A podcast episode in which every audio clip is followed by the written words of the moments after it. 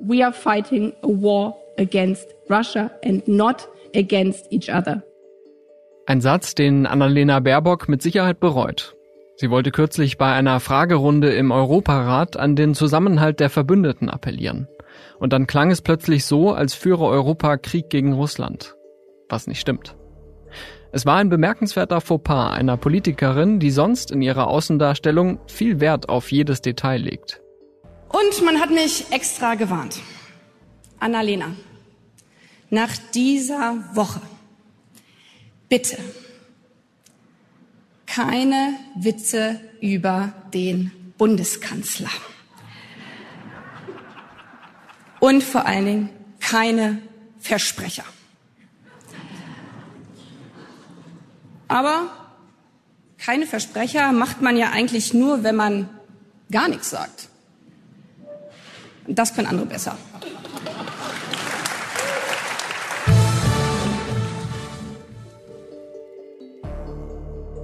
Auch wenn Baerbock hier beim Karneval versuchte, Fehler und Konflikte zu Punchlines zu machen, ihr Verhältnis zum Kanzler ist angeschlagen. Diese Spannung, die zwischen ihr und Scholz nicht erst seit jetzt, auch nicht erst seit letzten Monat oder der Panzerfrage, sondern von vornherein seit dem Wahlkampf 2021 herrscht. Da hat sich einiges aufgestaut. Es musste jetzt offenbar mal raus. Wie Annalena Baerbock Politik mit vielen Worten und Bildern macht und wie der Kanzler ihr Grenzen aufzeigt. Willkommen zu Stimmenfang, dem Politikpodcast vom Spiegel. Die Außenministerin Annalena Baerbock ist gerade von einer Skandinavienreise zurückgekehrt. Finnland und Schweden warten ja auf den NATO-Beitritt. Und mit ihr im Flieger saß meine Kollegin Marina Kombaki, Redakteurin im Spiegel Hauptstadtbüro, nicht nur mit dem Fachgebiet Grüne, sondern eben auch Außenpolitik. Hallo Marina und willkommen zurück. Vielen Dank, hallo Marius. Kannst du uns mal ein bisschen mitnehmen auf diese Reise? Wie ist es denn, mit der Außenministerin unterwegs zu sein? Ja, man trifft sich erstmal im Flughafen BER, allerdings dem militärischen Teil. Das ist so ein extra abgezweigter Bereich. Und dann wartet man, bis die Ministerin vorgefahren ist, besteigt dann den Regierungsflieger. Die Ministerin und ihre Entourage nimmt ganz vorne Platz und wir, die Pressevertreter, ganz hinten. Und dann hofft man, dass man möglichst bald die Möglichkeit bekommt, nach vorne zu gehen zur Ministerin in ihren Separé-Bereich, um ein Hintergrundgespräch mit der Ministerin zu führen. Also Marius, wenn man so will, ist auf solchen Reisen ein Stück weit auch der Weg das Ziel, also die Möglichkeit, unterwegs Hintergrundinfos von der Ministerin oder von ihrem Team zu bekommen. Wie war es bei diesem Trip? Hat äh, Baerbock das diesmal zugelassen?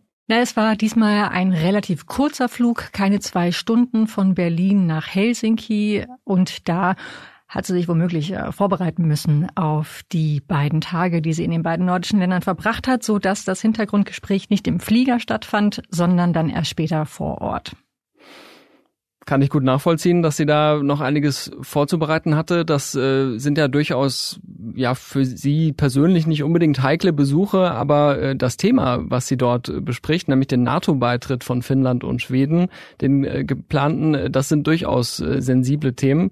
Was hat sie denn dort genau gemacht? Ja, das ist in der Tat so. Also früher hätte man gesagt, ja gut, da äh, reist eine deutsche Ministerin, deutscher Minister nach äh, Finnland und Schweden. Äh, kein großer Aufreger, Partnerländer, eigentlich alles easy. Aber plötzlich, jetzt seit eben dem russischen Angriffskrieg in der Ukraine, ähm, sind eben auch solche Besuche heikle Besuche. Du hast es erwähnt, Finnland und Schweden möchten in die NATO beitreten, sind allerdings auf das äh, Go der Türkei angewiesen und die hat ein mächtiges Problem mit dem schwedischen NATO-Beitritt. Was also Baerbock dort getan hat, ist Support ausdrücken, äh, Finnland und Schweden zu signalisieren, dass Deutschland fest an ihrer Seite steht und versucht im Rahmen seiner Möglichkeiten Einfluss zu nehmen auf die Türkei, um möglichst bald diesen ähm, Beitritt beider Staaten Hand in Hand, wie Baerbock sagte, ähm, zu gewährleisten. Das war das eine Thema. Und das andere Thema, ähm, ein sehr wichtiges Thema, war die, ja, wenn man so will, Panzerdiplomatie, die Baerbock, die auch der Kanzler, die der Verteidigungsminister derzeit bemüht, um die der Ukraine zugesagten Kampfpanzer zusammenzubekommen. Wir erinnern uns, gerade aus Finnland kamen ja vor nicht allzu langer Zeit ziemlich laute Rufe in Richtung Berlin. Deutschland möge doch bitte jetzt vorangehen und äh, eine Panzerkoalition schmieden im Sinne der Ukrainer, die ja eine, eine schlimme Frühjahrsoffensive jetzt befürchten müssen an der, an der Ostfront. Und jetzt ist es soweit. Deutschland ist vorangegangen, aber ähm, die einstigen Dränger mögen nicht mehr so ganz äh, das abliefern, was sie äh, vorher in Aussicht gestellt hatten. Und auch darum ging es bei den Gesprächen. Finnland hat 200 Leopardpanzer. Bei Schweden vermutet man, dass es um die 100 sind. Also schon einiges, was man abgeben könnte, aber nicht so recht abgeben mag. Das ähm, war jedenfalls der Stand der, der Gespräche Baerbocks in beiden Ländern. Finnland hat ja auch äh, eine gemeinsame Grenze mit Russland, hunderte Kilometer und ist gerade deswegen natürlich auch besonders auf der Hut, was diesen Krieg angeht, was diesen geopolitischen Konflikt angeht. Was kann denn Baerbock äh, dann ausrichten? Ist sie da, um äh, ein paar freundliche Worte zu verteilen oder kann sie in, in so einer Frage, wenn es dann wirklich darum geht, äh, Finnen, bewegt euch mal, kann sie da wirklich auch Druck machen? Ja, sie kann sie nicht dazu zwingen, das, das auf keinen Fall. Ich denke, es ist eher ein äh, Austausch von freundlichen Argumenten. Man überlegt auch, was andere Möglichkeiten der Unterstützung sein könnten. Also der finnische Außenminister sprach zum Beispiel davon, dass man das, wie nannte er es, das Ökosystem Leopard unterstützen könnte. Also das schien mir so eine verklausulierte Ansage zu sein, dass man möglicherweise, wenn man nicht ganze Panzer liefert, so doch sich an der Instandhaltung, am Training, an dem, an Munitionsnachschub äh, beteiligen könnte. Also solche, solche kleinteiligen äh, Dinge werden dann da debattiert. Ja, ich denke, man wird in Bälde auf der Münchner Sicherheitskonferenz oder danach sehen können, ob die Gespräche Baerbocks ähm, mit den Finnen, sie hat auch den finnischen Präsidenten getroffen, ob die Früchte tragen. Zu so einem Besuch gehört ja immer auch ein bisschen Sightseeing. Äh, in dem Fall äh, hat Baerbock sich unter anderem auch ziemlich große Bunkeranlagen unter Helsinki angeschaut, habe ich gesehen. Und ich meine auch, dich auf einem der Pressefotos im Hintergrund erkannt zu haben. Äh, was ist denn das sozusagen für eine, für eine Situation? Also äh, was hat eigentlich die deutsche Außenministerin in so einem finnischen Bunker zu suchen? Ja, es ist interessant, dass du das als Sightseeing betrachtest. Ähm, ja, kann man so sagen.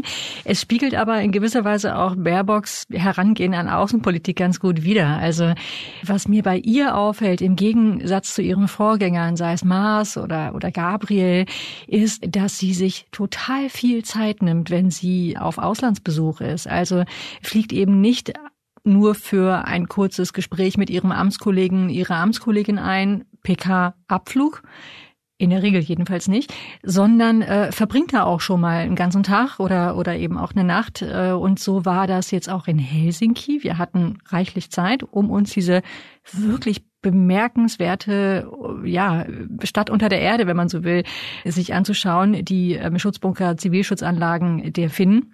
Baerbock hat da zweierlei mit erreichen wollen. Zum einen ist es immer ihr Ansinnen auf solchen Reisen eben nicht nur mit politischen Vertretern zu sprechen, sondern auch den Kontakt zu suchen zur Zivilgesellschaft, zu normalen Leuten, sie nach ihren Nöten, nach ihren Sorgen, nach ihren Perspektiven und Ängsten zu befragen, und zum anderen war diese Reise in die nordischen Staaten auch, wenn man so will, eine Promotour für die nationale Sicherheitsstrategie, also ein ja, strategisches Dokument, das Deutschland erstmal aufsetzt und unter Federführung ihres Hauses geschrieben worden ist, jetzt eigentlich vorliegen, präsentiert werden sollte vor der Münchner Sicherheitskonferenz, aber nicht vorliegt, weil das Kanzleramt da noch ein paar Einwände hat wenn man sich ihre Stories anschaut oder auch die vom Auswärtigen Amt, dann ist das manchmal wie ein Travel-Vlog. Man wird da mitgenommen an Panorama, Hafen Helsinki, äh, Landschaftsfotos von der schwedischen Küste und so weiter.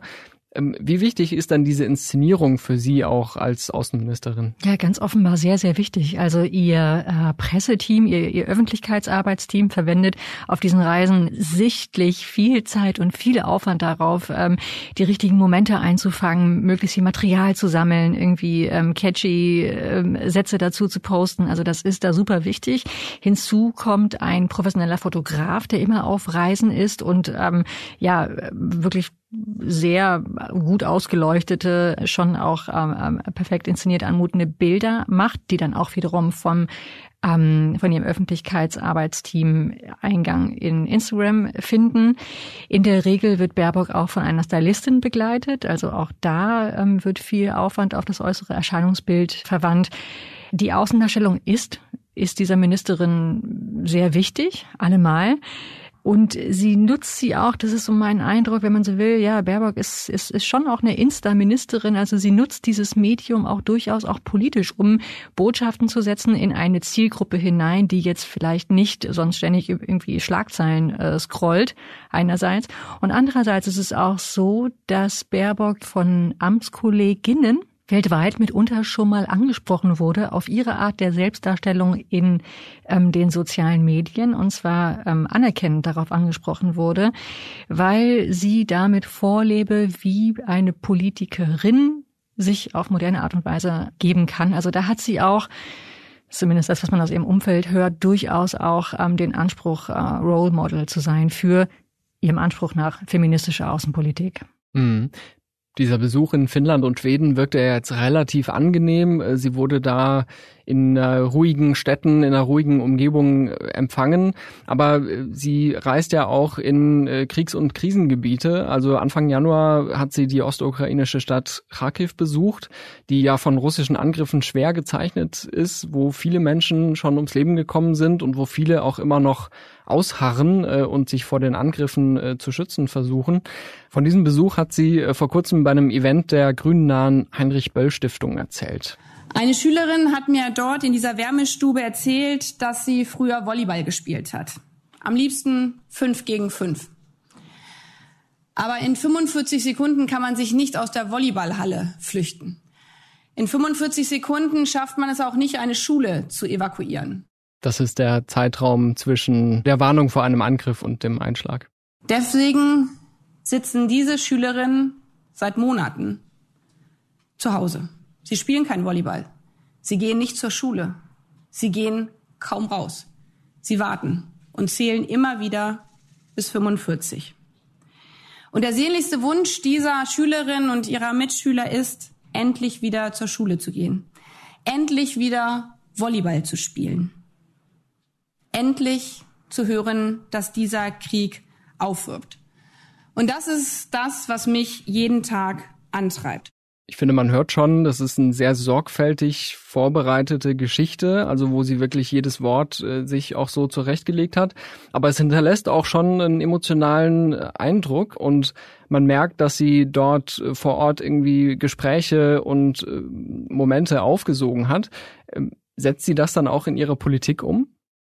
Genau, ich erinnere mich an diesen, an diesen Nachmittag in Kharkiv. Ich gehörte da auch zu der kleinen Gruppe von Journalisten, die sie da mit dem Zug äh, in die Ukraine, in den Osten der Ukraine, 40 Kilometer von der russischen Grenze entfernt äh, begleitet haben. Und das war in der Tat sehr eindrucksvoll, da die Schülerinnen reden zu hören von dem, was Krieg im Alltag tatsächlich bedeutet. Das hat sicherlich auf Baerbock, aber auch auf viele andere Mitreisende ähm, Eindruck hinterlassen.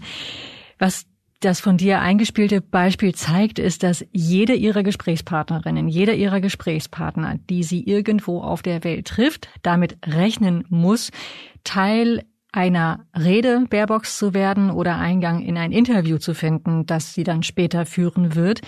Das ist so ihre Herangehensweise, ne, wie wir bereits besprochen haben. Sie sucht den Kontakt zur Bevölkerung, zu einfachen Leuten, das konkrete Alltagserleben erfragt sie und baut es dann eben ein, um Politik, um ihre Außenpolitik nahbar und erfahrbar zu machen. Sie scheut sich nicht davor, ähm, Emotionen zur Geltung kommen zu lassen. Sie scheut sich nicht vor Pathos. Im Gegenteil, das ähm, ist, würde ich sagen, ein äh, Baerbocksches äh, Stilmittel inzwischen. Also damit will sie wirken, damit will sie durchdringen und überzeugend wirken. Und ich glaube, dass sie da durchaus viele Menschen, die jetzt vielleicht so sonst für Politsprech eben nicht empfänglich wären, durchaus anspricht, aber äh, das finden andere wiederum irgendwie verstörend und zu emotional.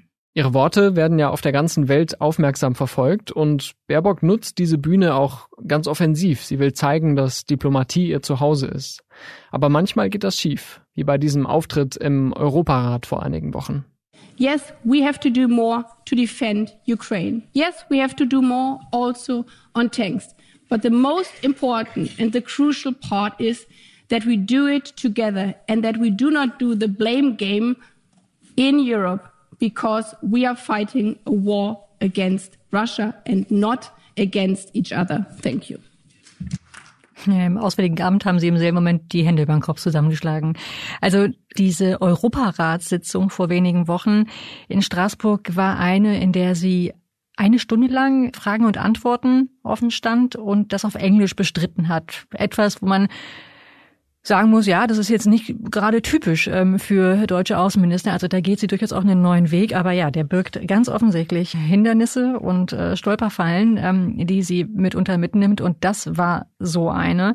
Sie hat etwas gesagt, was Wasser auf die Mühlen der russischen Propaganda gewesen ist. Moskau hat das umgehend aufgegriffen. Moskau, muss man sagen, wo sie ohnehin ein sehr, ein sehr großes, als, als Feindbild äh, gesehen wird. Also Baerbock ist häufigstes Ziel der, der russischen antiwestlichen Propaganda dem, dem Narrativ, dem russischen Narrativ, der Westen ähm, sei der Aggressor, hat sie ähm, durch diese Äußerung Vorschub geleistet. Eine Äußerung, die dann auch umgehend ähm, ihr Presseteam versucht hat, äh, sie zu relativieren, sie in anderes Licht zu rücken, sie als verunglückt darzustellen. Sie selber hat das dann auch getan. Und äh, aber ja, der Schaden äh, war da letztlich äh, angerichtet. Also womit kann eine Außenministerin wirken? Worte sind ihre wirkmächtigste Waffe und die müssen dann eben auch wirklich äh, sitzen. Und tun sie es nicht, ist der Schaden groß. Sie hat dann die Bühne beim Karneval im Rheinland genutzt, um so ein bisschen eigentlich die Verteidigung nach vorne anzutreten. Sie versuchte es da mit, mit Humor und äh, frotzelte auch gegen Bundeskanzler Olaf Scholz. Ähm, das hören wir uns nochmal kurz an. Keine Versprecher macht man ja eigentlich nur, wenn man gar nichts sagt. Das können andere besser. Standesgemäß äh, noch Tete, das kam nicht von mir.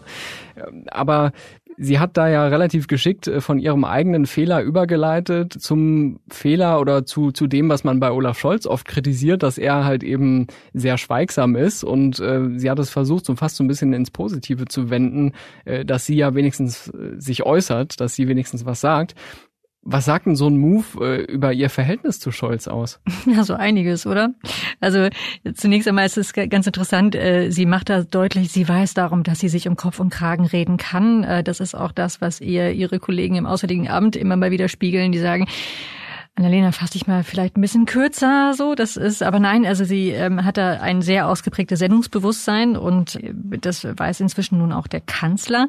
Aber gut, äh, zwischen Nichtsagen und sich versprechen, muss ja irgendwie auch ein Mittelweg äh, möglich sein, den sie da jetzt ein bisschen ausblendet. Aber es musste, Marius, es musste offenbar einfach raus. Es musste einfach mal, mal raus, äh, diese, diese Spannung, die zwischen ihr und Scholz nicht erst seit jetzt, auch nicht erst seit letzten Monat oder der Panzerfrage, sondern von vornherein seit dem Wahlkampf 2021 herrscht. Da hat sich einiges aufgestaut. Es musste jetzt offenbar mal raus und dieser humoreske Rahmen äh, schien ihr dafür geeignet. Sie selber hat diese Rede verfasst und, äh, wie ich hörte, sehr, sehr viel äh, Aufwand und Anstrengungen betrieben, damit da der schmale Grat zwischen lustig sein äh, und aber in Kriegszeiten jetzt auch nicht allzu lustig sein dürfen, auch tatsächlich äh, befolgt wird. Unter Angela Merkel als Kanzlerin war es ja in der Regel so, dass ähm, Außenminister sein eher so eine Art von Gesandter, der die Linie der Bundesregierung wiedergibt, ähm, darstellte. Wie ist es unter Olaf Scholz? Also wer bestimmt da die deutsche Außenpolitik? Ist es der Kanzler? Ist es der, um um es mal mit der alten Rollenverteilung nach Gerhard Schröder zu sagen, ist es der Koch, äh, der den Kellner dann äh, losschickt sozusagen? Oder hat Baerbock da wirklich was zu sagen? Ich glaube, diese Frage wird eine prägende sein für diese gesamte äh, Amtszeit der Ampel und für den weiteren Verlauf. Es ist in der Tat so, dass Merkel, du hast es angesprochen, in ihrer Kanzlerschaft sehr viel Kompetenzen, sehr viel Befugnisse gerade in der Europapolitik aus dem Auswärtigen Amt ins Kanzleramt geholt, gezogen hat. Sie es mit Außenministern zu tun hatte, die das ein Stück weit auch mit sich haben machen lassen. Das ist jetzt im Verhältnis Scholz-Baerbock nicht der Fall. Ihr Einzug ins Auswärtige Amt und ihr äh, demonstratives Selbstbewusstsein hat auch ein Stück weit ähm, die Moral in dieser Behörde, in diesem Amt selbst ein Stück weit gehoben. Und ähm, der Anspruch ist selbst, also der Anspruch des Auswärtigen Amtes, der Anspruch Annalena Baerbocks ist es, die gestaltende Kraft der deutschen Außenpolitik zu sein. Nun gibt es ja sowas wie Richtlinienkompetenz, die qua Grundgesetz dem Kanzler zufällt. Und dennoch ähm, sieht, äh, sieht das Auswärtige Amt, sieht Herr Baerbock da, darin offenbar nicht äh, die Notwendigkeit, sich ähm, den Prinzipien und Prioritäten des Kanzlers fügen zu müssen, sondern ähm, fühlt sich doch ein ums andere Mal, die Konfliktfelder sind zahlreich, ob Panzer, ob China, ob die nationale Sicherheitsstrategie ein ums andere Mal ermuntert, da eigene Akzente zu setzen, auch zum Preis eines ja, unübersehbaren Twists mit dem Kanzler. Jetzt hast du so oft schon angeteasert, jetzt kommen wir auch endlich mal zum Punkt. Die nationale. mein Lieblingsthema ist mein ja, Special Interest. Die nationale Sicherheitsstrategie ähm, ist ein Punkt, den die Ampel in ihrem Koalitionsvertrag auch schon vereinbart hat, dass sie eine solche Strategie entwickeln will, dass man womöglich sogar einen nationalen Sicherheitsrat nach dem Vorbild der USA schafft, um eben in sehr ernsten Situationen schnell und effektiv entscheiden zu können. Da haben sich Scholz und Baerbock aber offenbar seit Monaten verhakt in, in diesem Streit. Ähm, worum geht's denn da? Tja, in der Tat, eigentlich sollte dieses Papier jetzt im Vorfeld rechtzeitig vor der Münchner Sicherheitskonferenz präsentiert werden. So hatte sich das Baerbock ausgemalt. Sie er hätte es, glaube ich, sehr gerne gehabt, dass auf dieser Konferenz, wo ja Dutzende Staats- und Regierungschefs äh, noch viel mehr Außen- und Verteidigungsminister aus der ganzen Welt zusammenkommen, dass sie da Deutschlands erste nationale Sicherheitsstrategie präsentieren könnte. Aber das Kanzleramt hat gesagt, nö, das ist uns zu lang, das ist uns zu detailliert und hier und da äh, müssen wir nochmal drüber reden. Es gibt, äh, wenn man so will, drei, vier ähm, zentrale Konfliktfelder, aber lass uns mal auf das beschränken, was du erwähnt hast. Dieser nationale Sicherheitsrat, der das Versprechen der Ampel äh, umsetzen soll, Außenpolitik aus einem Guss zu machen, wie es im Koalitionsvertrag heißt. Nun ist es so, wer soll diesem Nationalen Sicherheitsrat angehören? Frage eins. Wer soll ihn leiten? Und davon abgeleitet, äh, Frage zwei, wo soll der angesiedelt sein? Ob im Kanzleramt oder im Auswärtigen Amt? Da gibt es unterschiedliche Vorstellungen. Das Kanzleramt hätte das gerne bei sich, das Auswärtige Amt äh, hätte es gerne bei sich oder irgendwo, wo nicht das Kanzleramt ist. Da gehen die, die, die Meinungen doch noch sehr stark auseinander und deswegen ist es, ist es so offensichtlich, dass hier letztlich eine Machtfrage schwelt. Und es ist genau die Frage, die du eben aufgeworfen hast. Wer bestimmt eigentlich deutsche Außenpolitik? Diese Zuordnung ist ja ein total spannender Punkt. Also ich stelle mir Sicherheitspolitik nicht nur als diplomatische Frage vor, sondern äh, da würde es ja zwangsläufig auch um militärische Fragen gehen. Da müsste man äh, zumindest mal das Bundesverteidigungsministerium äh, im Boot haben. Und äh, dann kommen wir ja auch ganz schnell zu der Frage, Worüber wird da dann eigentlich entschieden? Also geht es da dann vielleicht auch um die Frage, wie viel Geld Deutschland künftig in seine Verteidigung steckt? Ähm, da zeichnet sich ja gerade der Trend ab, dass diese Zusage zum 2%-Ziel der NATO jetzt endlich mal eingehalten werden soll, vielleicht sogar äh, die Ziele noch höher gesetzt werden sollen. Und wenn ich mich richtig erinnere, gibt es auch in dieser Frage wiederum äh, Streit darüber, wie ist das eigentlich gemeint, 2%, äh, was fließt da alles mit rein. Da sind noch ganz schön viele Punkte offen. Ne? Absolut. Also diesem Gremium würden in der Tat Vertreter aller sicherheitsrelevanten Ressorts angehören, inklusive Entwicklungsministerium. Letztlich hat das vergangene Jahr, in dem gerungen wurde ähm, hier in Berlin um Waffenhilfe für die Ukraine, wo ganz offensichtlich war, dass äh, die Bundesregierung, dass ihre Vertreterinnen und Vertreter nicht an einem Strang ziehen, gezeigt, wie groß der Abstimmungsbedarf tatsächlich ist. Und deswegen ist man sich schon einig, dass man da eigentlich dann doch irgendwie ein bisschen mehr miteinander reden möchte. Äh, Klammer auf, es gäbe dafür auch andere Formate, sowas wie das Sicherheitskabinett, wo eben auch besagte Ressorts vertreten sind, ähm, die aber seit langem nicht mehr genutzt werden, Klammer zu. Der Abstimmungsbedarf ist nach wie vor da und äh, genau wie du sagst, also wenn es um die nationale Sicherheitsstrategie geht, ist nicht nur die Besetzung und Ansiedlung dieses neuen sicherheitspolitischen Gremiums eine offene Frage, sondern auch die Frage, ob das Zwei-Prozent-Ziel der NATO da ausdrücklich reingeschrieben wird, ja oder nein. Ja, will das Verteidigungsministerium. Ähm, Jein, ähm, sagt das Auswärtige Amt, sagen die Grünhäuser, weil sie zur Bedingung machen, wie es im Koalitionsvertrag übrigens auch verankert und eigentlich von allen ähm, Ampelparteien beschlossen wurde, wenn wir die Verteidigungsausgaben aufstocken, dann stocken wir auch im gleichen Ausmaß die humanitäre Zusammenarbeit, Krisenbewältigung und Diplomatie auf. Ja, auch diese Frage ist ungeklärt, auch, auch diese Frage schwelt weiter und äh, auch da wird es, auch wenn diese Sicherheitsstrategie irgendwann mal ich denke demnächst äh, nach der Münchner Sicherheitskonferenz vorgelegt werden wird, wird damit bestimmt nicht alles an sicherheitspolitischen Knackpunkten in der Ampel beantwortet sein. Mhm. Der Koalitionsvertrag ist ja auch ein Dokument von vor dem russischen Überfall auf die Ukraine. Da muss man ja, vielleicht das ein oder andere auch nochmal der Lage anpassen. Aber bei dem Stichwort würde ich gerne nochmal auf ein Konzept gucken, das sie sich sehr stark auf die Fahnen geschrieben hat, nämlich die feministische Außenpolitik. Ist das ein Buzzword geblieben oder macht sie wirklich feministische Außenpolitik? Also es wird, äh, kleiner Spoiler, in wenigen Tagen wird es ähm, Leitlinien zur feministischen Außenpolitik aus dem Auswärtigen Amt geben, die relativ konkret ausführen sollen, wie das eigentlich äh, im Alltag aussehen soll. Also ich stelle mir da so ein bisschen Handreichung für die Mitarbeiterinnen und Mitarbeiter der Botschaften weltweit äh, vor.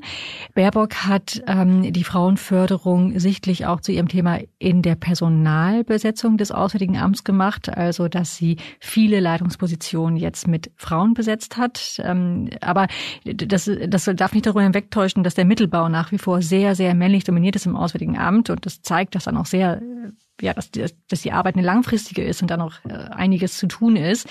Wenn man so will, ähm, merkt man das auch, auch auf ihren Reisen, ähm, gerade wenn es so in Krisen- und Konfliktgebiete geht, dass ihr Protokoll, ihre Reiseplanung viel Aufwand darauf verwendet, Termine mit äh, Frauen, Frauenrechtlerinnen, Arbeiterinnen ähm, zu organisieren, so dass Baerbock ähm, die Perspektive der Frauen vor Ort zu hören bekommt und Bilder davon in die Welt sendet, denn auch das ist, glaube ich, Art, die gehört zu ihrem Politikverständnis, Frauen sichtbar zu machen, zum Beispiel eben auch in einem solchen Gespräch mit der Ministerin oder vielleicht erinnerst du dich noch an dieses Bild aus Niger, wo sie äh, Bäuerinnen besucht hat und äh, da diese Wasserwaage, die die Frauen tagtäglich da schleppen müssen, einmal auf ihre Schultern äh, genommen hat und damit so ganz äh, gequälten Gesichtsausdruck dann auf äh, Fotos äh, erschienen ist, die ähm, ja ich doch, erinnere mich. Genau. Mhm. Dazu kommt ja auch, dass äh, feministische Außenpolitik sich äh, nicht ausschließlich jetzt auf Frauen fokussiert oder sagt, Frauen sind jetzt irgendwie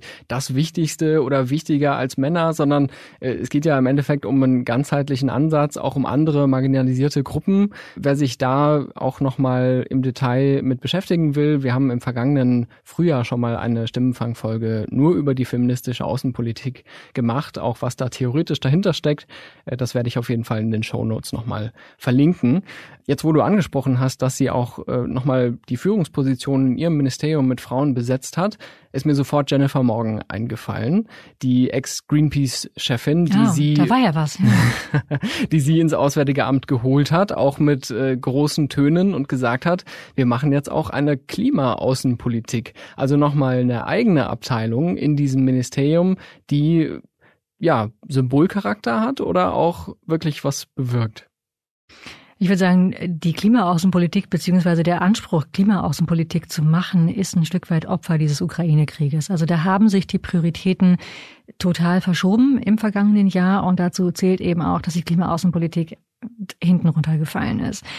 Die Abteilung selber im Auswärtigen Amt musste erstmal aufgebaut werden und auch der Prozess scheint mir noch nicht abgeschlossen zu sein.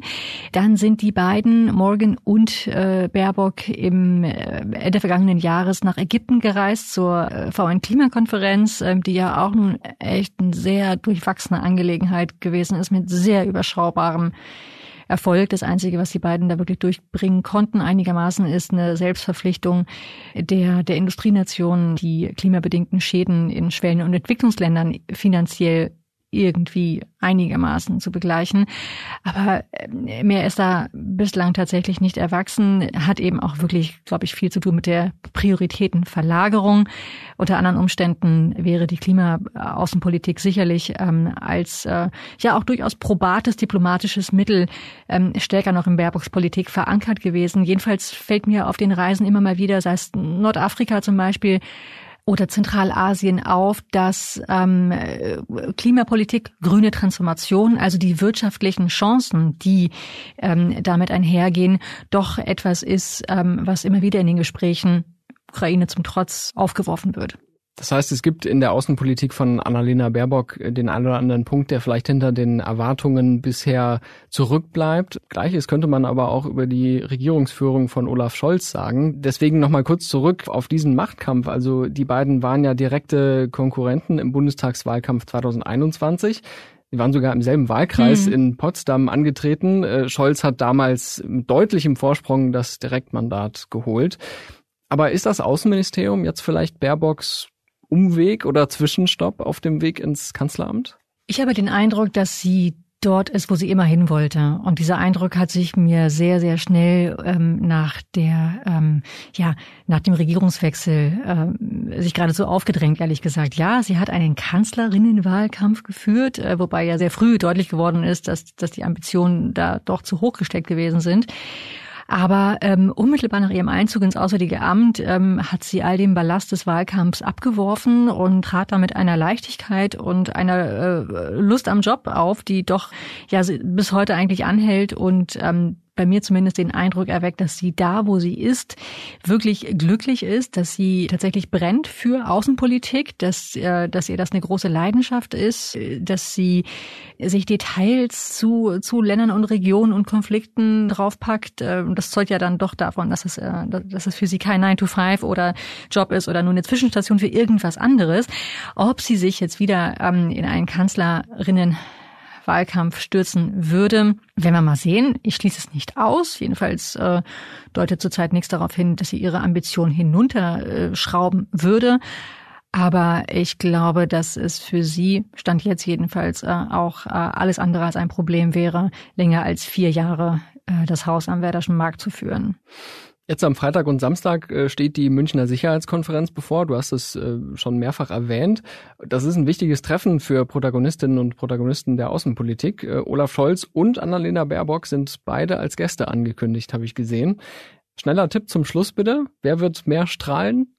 Also ich denke, beide werden versuchen, die Bühne in ihrem Sinne zu nutzen. Klar, ähm, alle Augen auf Olaf Scholz als Kanzler, als äh, er hat übrigens auch deutlich mehr Follower als Baerbock auf Instagram, ähm, obwohl er da nicht allzu viel oder nicht so viel Aufwand, glaube ich, investiert wie Baerbock. Aber nein, er ist einfach der Bundeskanzler und das bringt eben auch äh, mehr Aufmerksamkeit mit sich. Aber ähm, ich denke, dass auch Frau Baerbock da die Möglichkeiten für sich nutzen wird, wenn schon nicht mit der Sicherheitsstrategie, dann so doch mit anderem aufzuwarten. Sie wird dann eine Woche später im Übrigen auch nochmal einen wichtigen Auftritt äh, haben bei der VN-Generalversammlung in New York zum ersten Jahrestag des russischen Angriffskriegs in der Ukraine und der Vorbereitung darauf gilt das Treffen in München. Dann sage ich vielen Dank für deinen Reisebericht und deine Einschätzung, Marina. Danke dir, Maris. Und mehr zum Konflikt zwischen Scholz und Baerbock gibt es im neuen Spiegel. Ab Freitagmittag digital oder samstags am Kiosk. Und wo wir vorhin schon über Klimapolitik gesprochen haben, unser Podcast Klimabericht hat einen neuen Host, nämlich die Kollegin Regina Steffens. Regina, erzähl doch mal kurz, was uns jetzt in diesem Podcast erwartet. Ja, im Klimabericht können alle, die zuhören, mit mir gemeinsam jede Woche Menschen kennenlernen, die nach Lösungen in der Klimakrise suchen. Und das sind Menschen, die auch mal streiten, die scheitern und auf, ja, ich würde sagen, echt kuriose Ideen kommen. Es wird mal lustig, es wird mal emotional und über allem steht die Frage, wie können wir die Klimakrise bewältigen? Du hast jetzt Menschen gesagt, aber in deiner neuesten Folge habe ich gesehen, geht es um einen Wal. Ja, da geht es um Salt, eine Buckelwaldame. Und Salt ist eine echte Klimaretterin. Allerdings geht es auch um Geld, denn Salt soll etwa zwei Millionen US-Dollar wert sein. Deshalb wird gerade darüber gestritten, ob man Wale, also diese großen Tiere, monetarisieren sollte. Die ganze Story über Salt gibt es im Klimabericht und noch besser, jeden Dienstag geht eine neue Folge online. Überall, wo es Podcasts gibt und natürlich bei spiegel.de. Das war Stimmenfang, der Politik-Podcast vom Spiegel. Wir freuen uns über eine Bewertung in den Podcatchern und wer mehr loswerden will als fünf Sterne, kann sich gerne melden unter stimmenfang.spiegel.de. Mein Name ist Marius Mestermann und ich bedanke mich für den redaktionellen Support bei Olaf Häuser und Philine Klinger und bei unserem Tonmeister Philipp Fackler für die Mischung. Unsere Musik kommt von Soundstripe und von Davide Russo.